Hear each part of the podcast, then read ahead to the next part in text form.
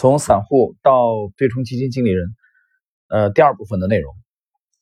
那么昨天的内容最后我们讲到了这个作者啊，他认为做这个研究啊，应该是做减法。我们继续看今天内容。投资圈有一个误区，很多人做加法，从各个细节上挖阿尔法。比如做宏观研究，大多数人喜欢预测 GDP、央行升息还是降息，但从博博弈的角度，我对大众过度关注的点并不看重。一万个人里有九千九百九十九个预测 GDP，其中肯定有不少人预测对。三个和尚没水喝，那么怎么可能从中挖出阿尔法？即便预测对了，这个时候阿尔法也已经消失了，甚至市场反向走。我在法国的第二段经历是进了全法排名第二大的独立投资顾问公司，凭借着自己的投资框架，也是一进公司就做到了业绩第一。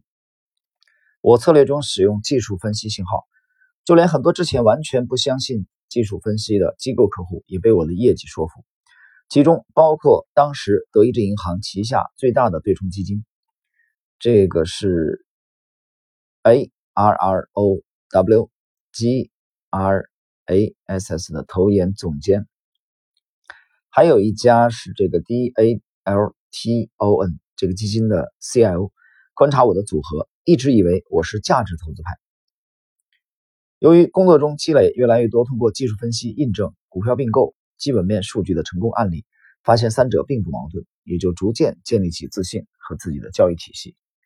到后来，我们就专门做买方的这个策略投顾啊，这个主要是兼顾阿尔法的这个投顾业务，有一些大的对冲基金或投行。自营部会专门划出一笔资金来配置交易我们的策略，除了没有直接下单权限，交易信号产生，策略组合如何配置以及资金的风险管理都由我们来定。在那段时间里，接触了不少欧美明星交易员和基金经理，在这个过程中也逐渐发现，明星交易员大多也是凡人，交易水平甚至情商和我出国前想象的国外选手差距很大，他们和我们间的差距。不在于交易技巧和投资方法论的高低，而在于他能够驾驭多少外部资源，以及他借助公司的那个平台所拥有的投研和风控体系。但真正好的交易员有一点是共通的：盈利的技巧都是亏钱亏出来的，实战才能磨练经验，在盈利中建立自信，在亏损中不断反思。那么以上的这两段啊，作者首先谈了是他的体系是以技术分析为主的啊，这个是毫无疑问了。呃，谈到这个法国的。同事们，包括德意志银行的啊，之前的话对技术分析其实啊并不是特别的认可，他靠他的实战的战绩啊站稳了脚。第二点呢是，他发现好的交易员都是啊有过实战经验，亏损怎么亏出来的。二零零八年对我有里程碑式的意义，我代表表当时所在的公司参加全球的一百四十六家投行，包括高盛、摩根斯坦利、瑞银团队的比赛。凭实打实的业绩啊，不需要拉票，拿到了这个呃，Investors 全球最佳分析师第一名。投资之星啊，这个是投资之星啊。那么，零八年金融危机那年，我做的美国、英国、欧洲股票多空组合收益都在百分之四十左右啊，其中包括给刚才的这个呃 A R R O W G。R A S S 这个德意志银行旗下最大的这个对冲基金做的欧洲股票多空组合，在二零零八年股市下跌了百分之四十的情况下，逆势赚了百分之四十啊盈利。更重要的是，我们当时做到了和基准指数的贝塔为零，不是靠赌单边方向。那么零八年投资之星第一名的大奖，呃，接下来是我们进入了这个整个这篇。啊，访谈的第二部分内容，这部分内容的题目是从武侠的世界到交易的世界，不变的是观察人的价值。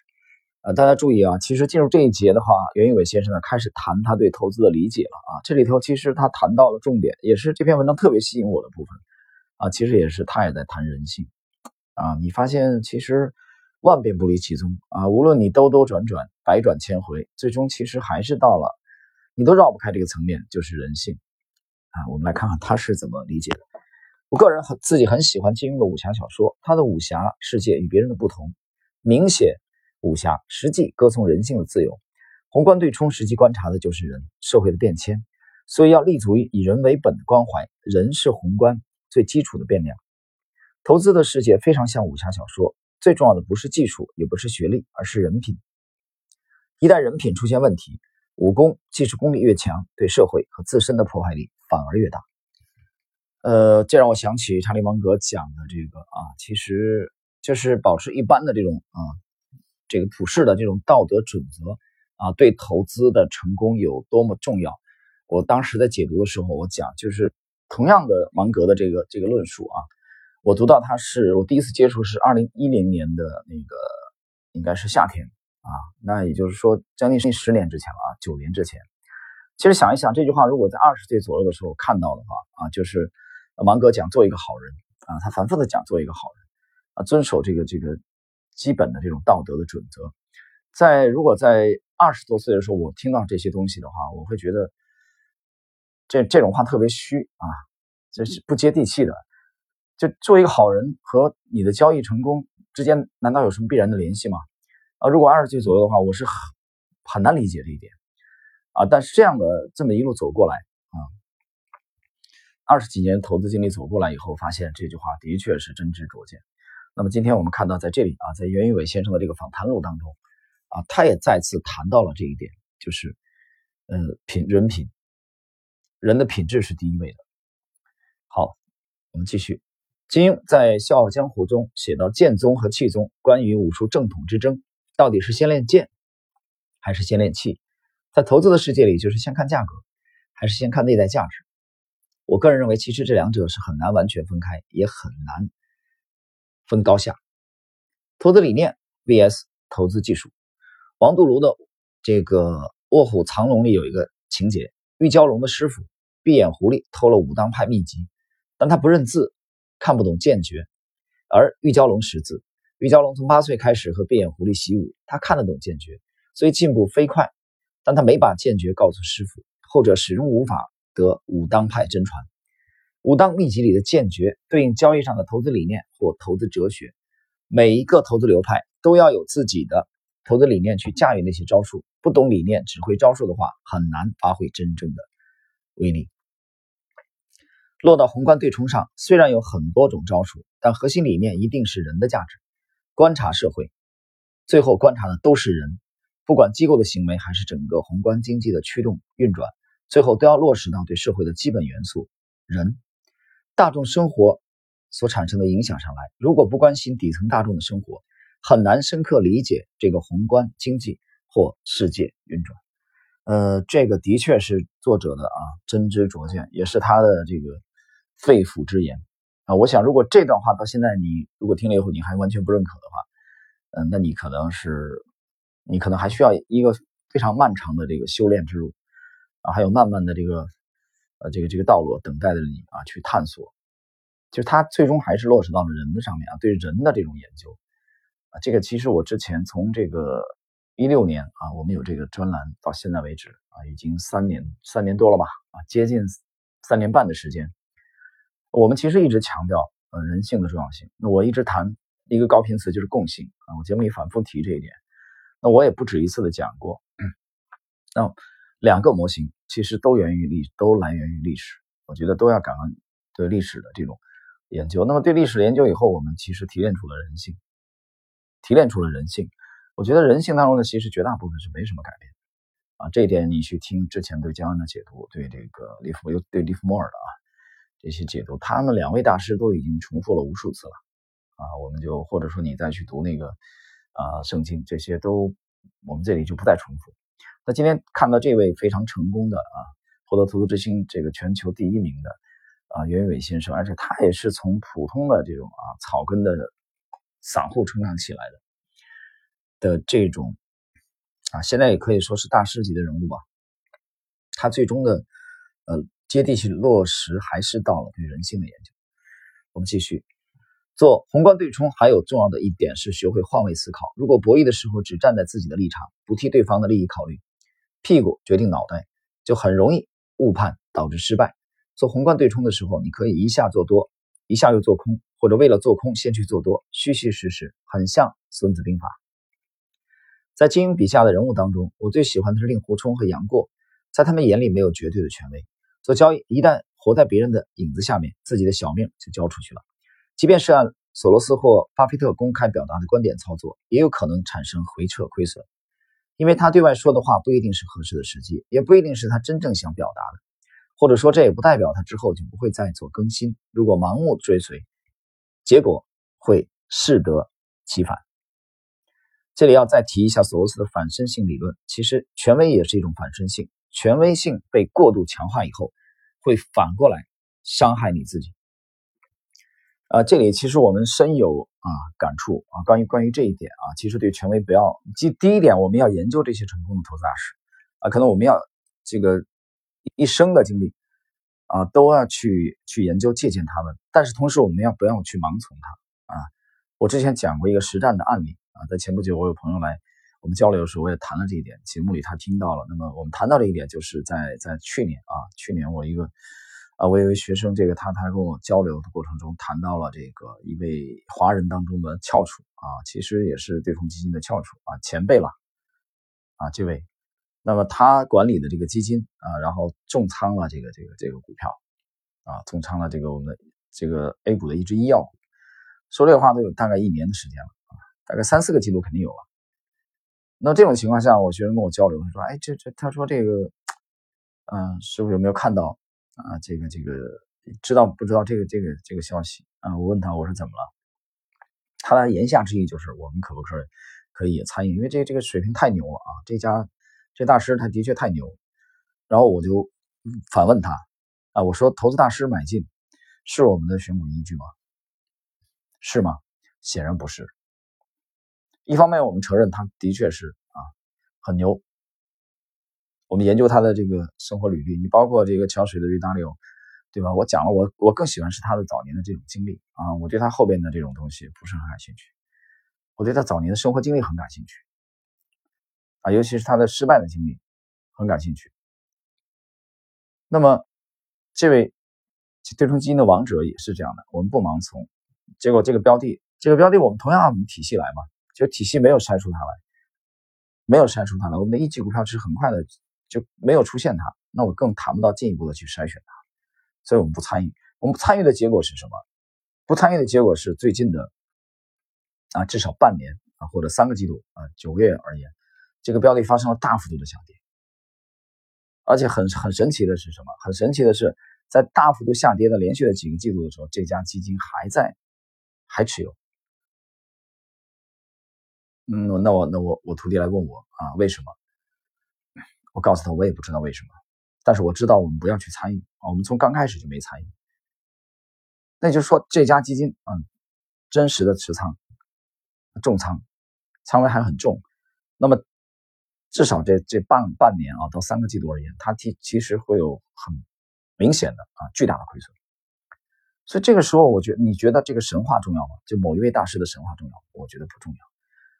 我们信任模型，信任对人性的提炼的共性，所以我们避开了这个这个井，也算是一个雷吧。啊，所以这件事给我啊，给我很，嗯，也很深的感触。我觉得其实没有什么迷信，不要盲从啊。一方面我们要学习他们，但另外一方面不要盲从。我们还是啊，我们还是信任自己的这个交易体好，我们继续。大家都崇拜巴菲特，但大多数人不知道巴菲特是怎么赚钱的。实际上，巴菲特不是纯粹的二级市场投资者，这句话讲的是对的啊。他是 PE 加投行的模式，同时嫁接在一个保险公司的架构上啊。他的投资载体在国内只有中国平安、中国人寿这样的保险公司能跟他媲美，凭个人投资者根本无法复制，也没有能力拿到巴菲特那样的优惠条件。打个比方，零八年他去收购高盛股权，谈定的条件是股价打八折。再加上每年百分之十的固定分红，而且买的是优先股，普通人就算财力雄厚，假如没有雄厚的政治资源，也拿不到这样的资源和交易条件。所以，相对巴菲特、索罗斯的理论，对散户来说更值得借鉴啊！就是作者认为啊，袁伟先生认为索罗斯的理论更值得散户借鉴。那么这一点，其实节目之前我们有过分析啊，我谈过观点。巴菲特手中有大量，每年有大量的这个保险的浮存金啊，在他。他可以就是就算是他有这个二级市场操作的话，他其实他扛得住的这个这个，他都讲过啊，哪怕没股票市场关闭都没关系。就账面有浮亏的话，他每年每年都有大量的浮存金进来，啊，你行吗？你扛得住吗？你扛不住的。宏观对冲的投资理念中有一点和其他流派主要不同，我们假设自己的观点是不完善，可能是错的啊，追求的是不确定性。好，我们来看，而包括价值分析、量化、统计套利、机器学习在内的绝大部分方法。都会假设自己是对的，追求的是确定性。做宏观对冲不一定必须像其他方法那样去深挖细节，只要从价格的角度印证我们的宏观观点，我就可以配置进来，但是不会超配。即使再确定性高、胜率高、低风险的策略，我们也不会集中交易。单个的资产，比如单个的股票或商品，一般不会超过整个组合的百分之一到百分之二；单个的行业或者国家，不会超过组合的百分之二十。所以，即使我们个别观点错误和亏损，在低配的情况下，再配合量化风险管理的方法，这也是为什么在所有的对冲流派里，只有宏观对冲具备抗黑天鹅的能力。越来黑天鹅业绩越好，这些方法都是在实际工作中为了应对客户的苛刻要求，我们不断自我完善的过程中碰撞归纳出来的。这就像比武，每一次跟高手过招，自身的功力都会有所精进。呃。这个以上呢是啊第二部分的内容，整个袁伟先生的访谈录的第二部分的内容。那我这里必须得解释一下啊，就最后这部分内容，我觉得要要解释了。呃，就是他解释了这个宏观对冲的这个配置了，实际上他谈的是这个啊资产配置的问题。这一点其实跟我觉得跟个人投资者啊其实有很大的区别。首先，个人投资者做宏观对冲的人是比较少。那么你发现它有个特点，他讲其实。他讲了这么多，其实简单的我给他归纳一下，就讲的也就是这个相对的分散啊，它不是相对集中的。他讲了某一某一个行业或国家不超超过这个配比不超过百分之二十啊，单一的一个标的基本上不超过百分之二，百分之一到百分之二这个啊这个配比，所以它是靠整体啊，它是对整体的这种把握，它不是靠重仓的啊，这一点跟巴菲特可能有很大的区别，所以你不要搞错了。所以，所以我们今天学习的这位啊，这个袁伟先生，他做的是宏观对冲的。做宏观对冲，他靠的是整体实力的碾压啊，他不是靠赌对或者压对某一个标的或者某一个行业啊，他不敢，他也不敢这么做，因为本身规模也很大。所以这一点跟我们啊，比如说我们现在做 A 股的话是有很大的区别。那我我们不这么看，跟我们的风格，我们就相对集中。相对集中，我们不是一年到头的这个。这个十二个月一直满仓不是这样的，我们只也只是在特定的时间段对特定的标的啊会相对集中的这种这种持有啊。当然，在这个情况下，我们通过模型的这个机理啊，它的投资理念，我们是已经屏蔽了大量的风险的基础上，我们只在上涨效率最高的那个区域啊才介入它并持有。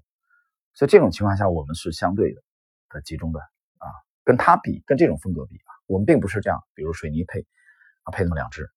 啊，这个 TMT 配那么两只，啊，创投的配那么两只，你这么搞下去就是一个基金了嘛，是吧？就等于是大盘了嘛。我之前讲过这种，所以这点是有很大的这个区别的啊。